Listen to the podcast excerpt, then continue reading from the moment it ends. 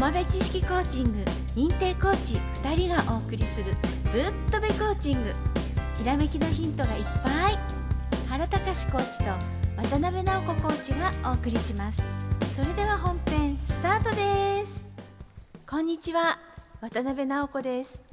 こんにちは。原隆です。はい。2023年皆様も駆け抜けて頑張ったっていう方も前の年と同じだったっていう方もありますが、ね、皆さんよくここまでね頑張りましたね。うん、23年のねあのまあことをねあの昔、えー、ソルトウォーターの釣りコーチングやってたことあったでしょはい。あのレーダー基地があるところ。はい。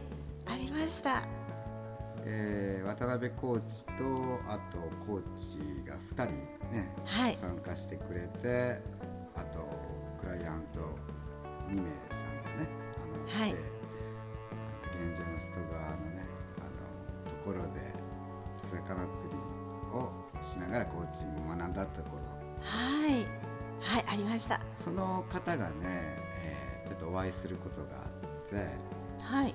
まあ、23年にい出に残るベスト3何って聞いたのね。はい、うん、ならベスト3の中の、まあ、3位は、はい。えー、人生の中でかかったことのないような大きなのがかかっちゃって。ああそうですか。でかかった瞬間に糸が水しぶきを上げて、はい、空を切り直線に横に走っていったんだって。うわすごい。目に浮かぶようですね。海の上を糸が一直線に。真横に行くのね。真横に行くんですか、うん、多分推定平正の大きいやつじゃないかああ大物。そうびっくりしすぎて。はい。でまあ合わせを入れることができないからそのまままあ、はい、大きな魚って口が硬いからねだからそんなすぐにその良い場所にフッキングしなかったら逃げちゃったみたいな。でもすごいこう、なんていうかなこんなことが起きるんだということがあったのが3位。3位じゃあ2位は何って聞くと岡山県の魚釣り具屋さんの人だからね。はい。その地元の県の人がね他県になぜ釣りに行くんだろうって考えたんだあなんでだろう。ってはい。だからコンフォートゾーンの外に出たいから。だとああコンフォートゾーンの外に出たいから、うん、で、はい、コンフォートゾーンの外に出たらまあ高知とかね。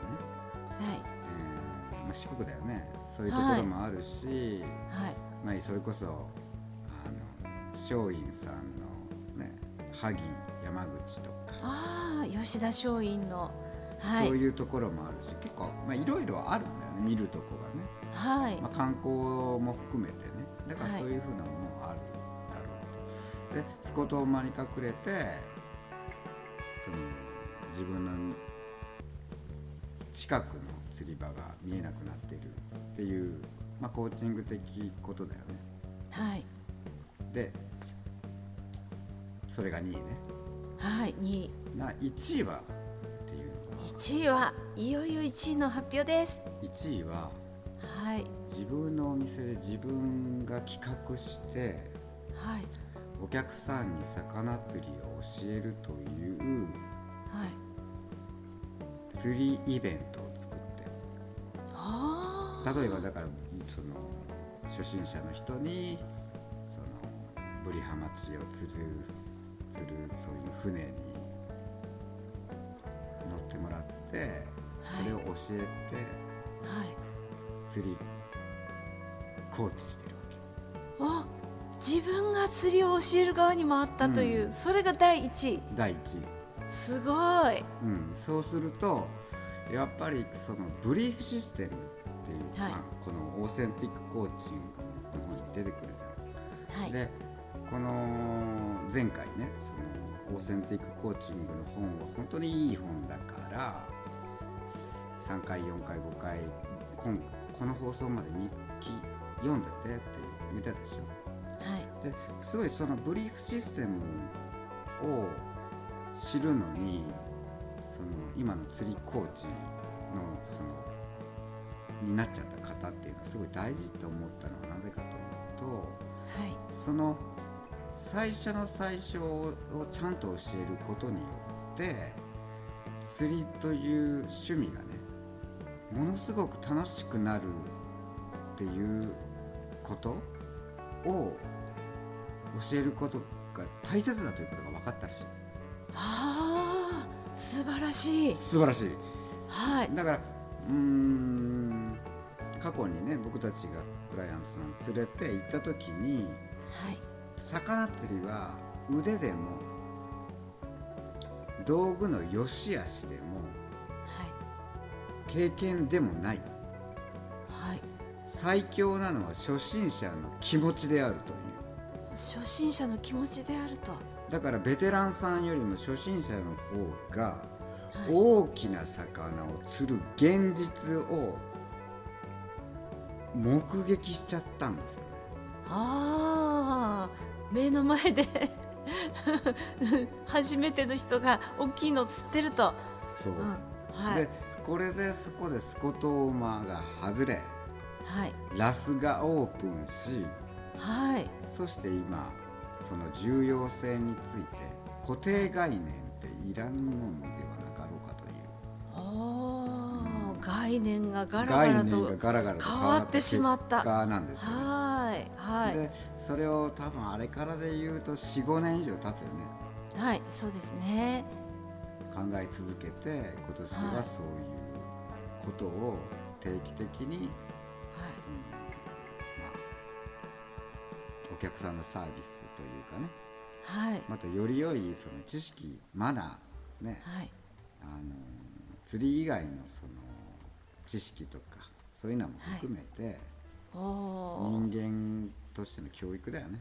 はい。でそれで役立ってるっていう報告がありました。すごいですね、釣りのテクニックだけを教えるんじゃなくて、そういうこうあの全面的な部分でね、教えていける、まあ、素晴らしいイベントですね、はい。で今回聞いているねほ人にこうそのブリーフシステムっていうのは、まあ、自分の頭の中の、はい。まあ、プログラムの、まあ、癖。っはい。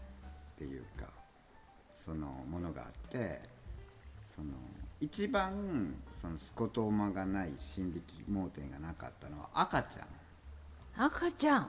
うん、はい。スコトーマなし。赤ちゃんって、まあ、猫でもそうだけどはい。なんか空中を見てはいニコニコしてるでしょ、ああそうですよね。はい。あれは何かが見えてるんです、あー何かが見えてんですか？えスピ系の人が喜びそうな。喜びそうなね。えそれですか、だから何かが見えてるわけ。何か受信してるから脳は笑ってるんだよああ受信してるんですね。見えるというか聞こえてるんかもしれないし何わかんない。うん何かを感じ取ってニコニコしちゃう。ニコニコしちゃう。脳は反応してるわけだ、はい。で、えーそういうのがあってその、はい。まあまあ汚れてないというかなんかはい。もうあれなのが生まれた生後0歳にしよう。はい。でそれからだんだんと、まあ、幼稚園に上がり、うん、小学校になって友達からとかその大人からとかなんかいろんな情報が入ってきてはい、それでまあなんかなんかまあ癖がつくんだよね。うん、そうですね、価値観がねやっぱり周りの大人から教え込まれたりしますよこのね本を読んだ人はスコトーマっていうのがあって重要なものしか見えない、はい。もしくは重要と思ったものが脳は活性化するからはい。ほその他が見えてても見えなくなる。はい、ね。そう。はい。書いてたねはい。それでその一番大人でよくあるのは眼鏡が眼鏡がないとかね。ああそうそうそうそう。そう。そう。うんねあれメガネメガネってね、うん、探してますよね。で、はい。それが子供、まあの時からやっぱりちょっとずつ増えてくるんだよね。あうん、でそれが信念というか、うんまあ、まあ親の刷り込み学校の先生の刷り込みテレビの刷り込みいろんなものも入れて要は変更したものの見方見え方はい。考え方、はい。うんまあ、例えばそのワクチンのことでもそうだよね。初めに怖いよって言われたら「わあ困った困った」って言ってそういうふうにもうその物事の良し悪しがその両端からというかこの対極が見えなくなる。あそうですね、うん、客観的に見れなくなっちゃって、うん、こういうもんだって思って癖がついちゃう。怖いもんだと思いながらうん。見てしまう、うん、それがその出来上がってきちゃうわけよ。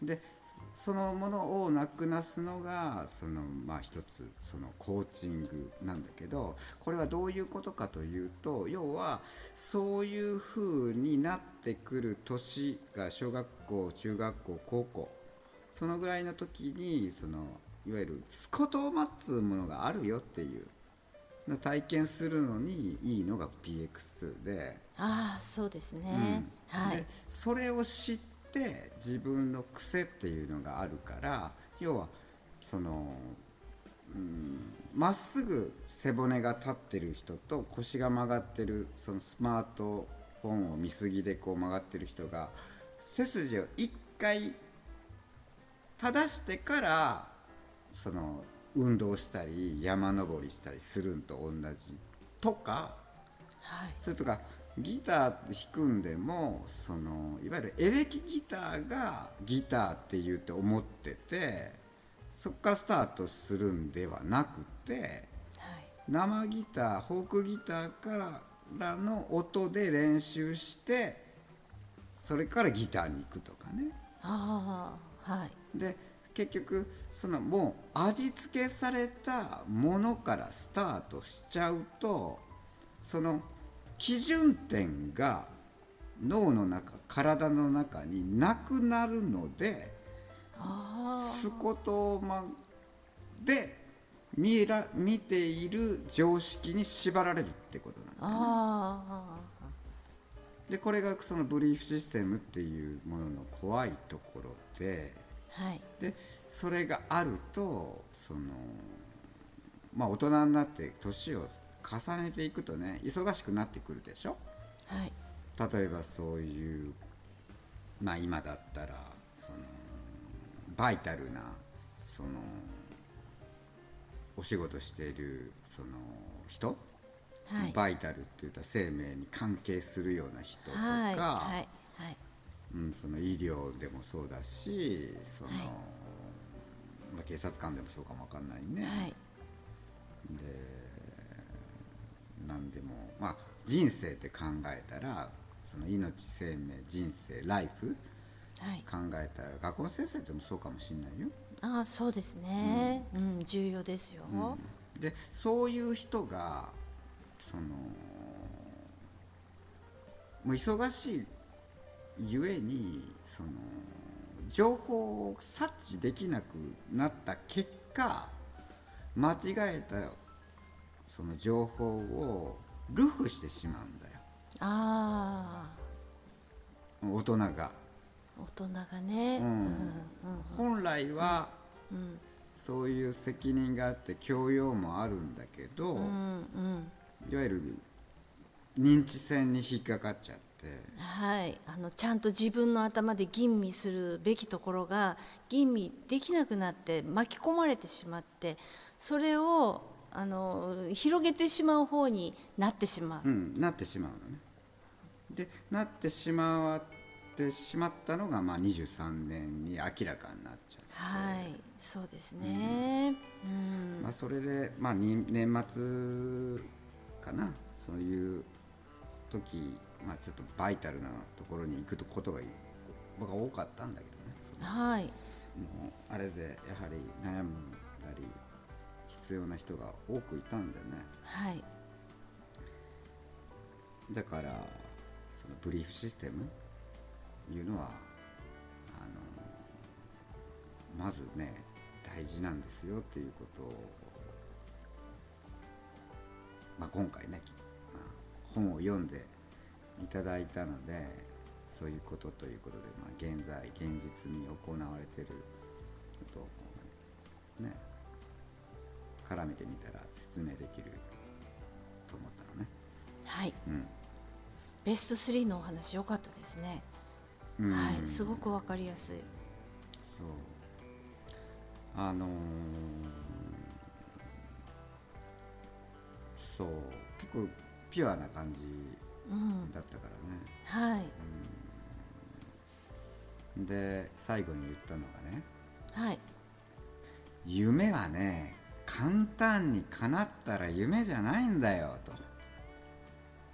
釣りはね釣れないから釣りなのって、おおうん、はい簡単に釣れたらまたゴールが簡単にできたらダメでしょ。だからこそ現状と外側ですね。まあ、今回のねお話はまあそういう現状の外側ですねって終わるんですがはい。もうぜひね24年グレートリセットというものもあるのでもう、まあ、油断はできませんよ、はい。うん、台湾有事もありそうだしはい。世間はねあの、まあ、正月過ぎてねあのしばらくした頃からはねあのすぐ起動できるようにお酒とかあんまり飲んだらダメですよ。そうですね。もう今飲んでる人はもう 流しに捨ててください。そうね年末年始はお酒を飲むんだって楽しみにしていらっしゃる方え？って思うかもしれないけど。もうまさに今飲んでる人はもう捨ててください はい。ということではい。またねあの番組の方にこういうことを聞きたいんですけどっていうお便り待ってますのでホームページねそちらの方の質問欄にはい内容をちゃんと書いて。あ そう。中にいらっしゃるんですよ。あのあのなんか内容がなくてなんか連うん絡とかね、そう。ね連絡できますか？だけ書いてあるとかね。はい。あのちゃんと何々をあの相談したり、ね、番組で取り上げてもらいたいですって言われた方が分かりやすいんだよねこっちがね。はい、ないとこれはまあいわゆる一般的なスパムですかっていう感じになっちゃうんでね。だから、ねうん。そういうのをちゃんと書いて、あの送ってくださいということで、はい。ね、そしたらねあの番組で取り上げることができますのでね、はい。そうですね。本日もありがとうございました。ありがとうございました土間知識コーチング認定コーチ2人がお送りするぶっとべコーチング。今日のお話はいかがでしたか？ひらめきのヒント見つかりましたか？質問のある方は説明書きにあるメールアドレスにどうぞ。では次回もお楽しみに。